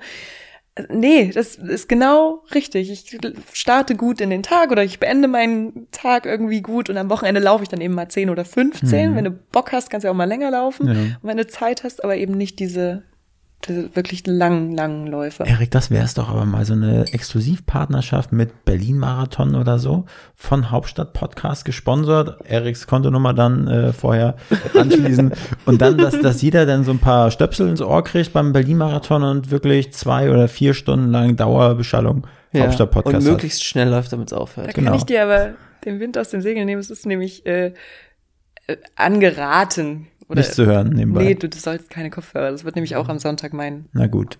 Okay. nicht so schön Ich sein. hätte noch eine letzte Frage. Also wenn wir jetzt irgendwie schon so, das macht so den Anschein, als wenn wir hier gerade das Ganze ausschleichen. Ja, gut, Erik, mach mal. Mach mal. Wie, also wie hat sich für dich das, das Modelleben oder der, der Modelberuf durch das ganze Social Media Leben verändert? Hast du das Gefühl, dass viel mehr sich versuchen und ähm, vielleicht auch Leute genommen werden, äh, die vielleicht keinen Model-Hintergrund haben, aber mehr Reichweite Ja. oder ähm, also wo sind da die Herausforderungen? Was hat sich da verändert? Genau, das ist die Herausforderung, die du gerade beschrieben hast. Ähm, es gab dann auf einmal Kunden, die ähm, nach Reichweite buchen Ja. und dann sind da nicht mehr, ich sag mal, die normalen Models, die Models, sondern die normalen Mädchen, was nicht, was ich nicht abwertend meine, Ja. ne, überhaupt nicht, sondern ähm, ganz normales Mädel, was aber einfach 500.000 Follower mehr hat als du und genau deswegen gebucht wird. Ja. Und das fand ich schon, war ein harter Cut. Also es war so, okay, also Instagram ist halt super wichtig und das zu verstehen und auch umzusetzen ist, muss man halt auch mit sich selber ausmachen, ne, ob man da Bock drauf hat. Ja. Und ich bin dann zum Beispiel mein, mein Instagram ist natürlich modelig. Also Ja. da sind schon Modelbilder drauf und ich nehme die Leute mit zu Jobs, aber ich habe eher das Gefühl, das hat sich bei mir dann gedreht vor so zwei, drei Jahren, weil ich so dachte, ja, ich kann den Leuten hier den ganzen Tag zeigen, wie nett ich aussehe und wie schön ich gemacht werde und wie ein Studio aussieht. Aber ich bin auch ein ganz normaler Mensch. Also ich Ja. habe auch, äh, mir passieren eben genauso viele dumme Sachen. Äh, oder ich, ich rede halt auch gerne in Kameras und äh, ich involviere mein Umfeld und ich zeige gern, also ich habe einen super Austausch auch auf Instagram mit meinen Followern und ähm, das bin aber nicht nur, ich bin nicht nur das Model, sondern ich bin jemand, der sieht halt auch nicht wie geleckt aus, wenn ich morgens um 6.30 Uhr mein Wecker klingelt. Weißt du, brauche ich auch erstmal einen Moment, bis ich irgendwie wieder Einmal in die ansehen. Steckdose fassen. Ja, dann geht's oder so. Aber es ist, es ist halt, ähm, dieser Cut war echt krass. Also das, ähm, Und Ja. musstest du dich dazu zwingen, dann das, dieses Spiel auch mitzuspielen? Oder war das Mhm. für dich was dir, etwas, was dir von vornherein auch Spaß bereitet hat? Jetzt macht es mir tatsächlich viel mehr Spaß. Also Ja. weil ich halt da auch kreativ sein kann, weil ich mich da echt auslebe, irgendwie, wie gesagt, eben auch einen krassen Austausch habe, eine schöne Community habe. Ähm, ähm, aber tatsächlich gab es, wann, wann war denn Instagram auf einmal da? 13, 14, 15, irgend sowas? Kommt das hin? Ja, Sagen wir jetzt einfach irgendwann mal. war es da. Und da gab es natürlich den Moment, wo man entscheiden musste, gehe ich jetzt, schwimme ich da mit? Und ich habe mich erstmal dagegen entschieden. Tatsächlich, ich habe jetzt gesagt, okay, ich mache jetzt hier nicht auf einmal Influencer-Kram oder lichte hier alles oder zeig hier alles. Ähm, oder das war auch nochmal ein anderer Schwung, weil am Anfang war ja Instagram wirklich nur eine Bildplattform, ne? Da, Mhm. da hat das alles gut funktioniert, aber als du auf einmal da äh, ja, Videosachen mit reinbekommen hast, da hat's mir dann angefangen Spaß zu machen. Ich glaube, das war der Turning Point, Ja. äh, weil ich halt nicht nur, wie gesagt, ich bin nicht nur das Bild. Hinter mir steht eine Persönlichkeit, ich bin jemand, der sehr gerne Dinge tut, der ähm, ja lebensfroh und äh, gerne im Austausch ist. Ich treffe gern Menschen, ich bin gern, äh, ja. Ähm, dann hat es angefangen, richtig Spaß zu machen. Aber Würdest du? Achso. mach du, Erik, du hast deine, du hast deinen smarten Fragenkoffer noch nicht äh, entleert. Habt ihr eigentlich auch hier so wie, wie in den ganzen Triellen jetzt immer so Zahlen, wie lange jeder geredet hat? Dann ist nämlich Erik noch nicht so weit. Ja, ich, ich muss. Also, wenn ich auf 5% komme, ist das Bei schon Erik sind es immer die ganz besonderen Fragen. Okay, drin. schieß los. Eieiei, jetzt ist die Frage weg. Nee, wenn du jetzt jemandem raten oder wenn jemand Model werden möchte, Mhm. würdest du sagen, dass diese Kanäle schon von vornherein da sein müssten? Ist das ein Kriterium heute, dass man von vornherein früh damit anfängt? Nee. Nee. Würde ich überhaupt nicht sagen. Das eine schließt das andere nicht aus. Okay. Nur weil du jetzt nicht erfolgreich auf Instagram bist, bedeutet das nicht, dass du nicht ein erfolgreiches Model werden kannst. Okay. Das auf gar keinen Fall. Aber im Commercial kann ich mir schon vorstellen, dass das ein, ein, ein riesen Ausgab, ausschlaggebender Punkt ist, also von dem, was du jetzt beschrieben hast. Wie meinst du? Also wenn ich jetzt, ähm, wenn du jetzt gebucht wirst für Werbekampagnen, zum, ich habe wirklich keine Ahnung von dem von dem Field, würde ich aber trotzdem von vornherein sagen, hey, ähm, ich pack, also ich gebe mehr Geld aus, wenn die zum Beispiel auch auf deinem Instagram-Kanal landen. Das stimmt, Oder genau. es ist viel, viel wahrscheinlicher, dass jemand gebucht wird, weil er vielleicht in den Stories erwähnt oder mitnimmt. Ja. Ähm, Sorry, die Frage hatte ich vorhin nicht Ja. richtig beantwortet. Gut, dass du nochmal aufgreifst. Ähm, tatsächlich ist das so. Es gibt mittlerweile die Option bei Agenturen, das Model zu buchen, plus die Influencerin, würde ich mal sagen. ja. Ähm, ich habe das vorhin nur von, von einem ganz anderen Punkt gesehen, dass große Profile da waren, die dann auf einmal gebucht wurden als Models, was Mädels waren, die keine Models sind. Ja. Aber du hast vollkommen recht, als Model musste ich, gab es irgendwann mal so, gab es ein paar E-Mails von den verschiedenen Agenturen, wo es dann hieß, Franzi, wie ist denn dein Instagram-Account, wie viele Follower hast du eigentlich, wie ist deine Engagementrate und so weiter. Weil es Kunden gibt, wie du das dir Ja. richtig gedacht hast, die dann sagen, cool, dass die Model ist, gut, dass die ein paar Follower hat, nehme ich beides, buche ich beides. ja. Aber das ist trotzdem nicht, dass das die Voraussetzung dafür ist. Das Okay. würde ich nicht sagen. Es ist gut. Es ist Ja. für dich halt auch nochmal, also für mich ist es dann nochmal on top, wenn es das gibt.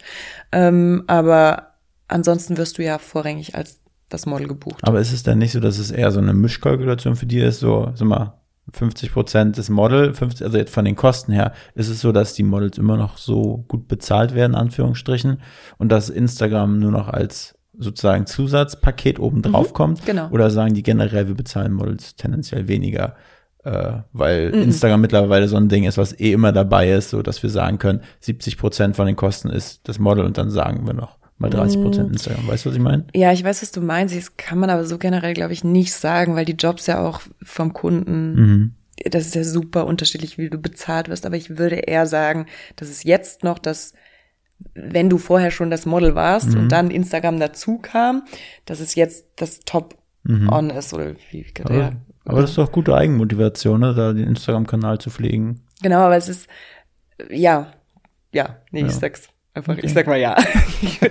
Weil mich hat das total, gel- also äh, wenn ich mich selber an meinem Account, weißt du, war dann so, wo ich das, was ich euch gerade gesagt habe, nur dieses Jahr, ich kann das schon die ganze Zeit abbilden, dass es hier alles schick ist und alles schön ist, äh, aber das mich hat das dann gelangweilt irgendwann so, nee, da steht eigentlich viel, viel mehr dahinter.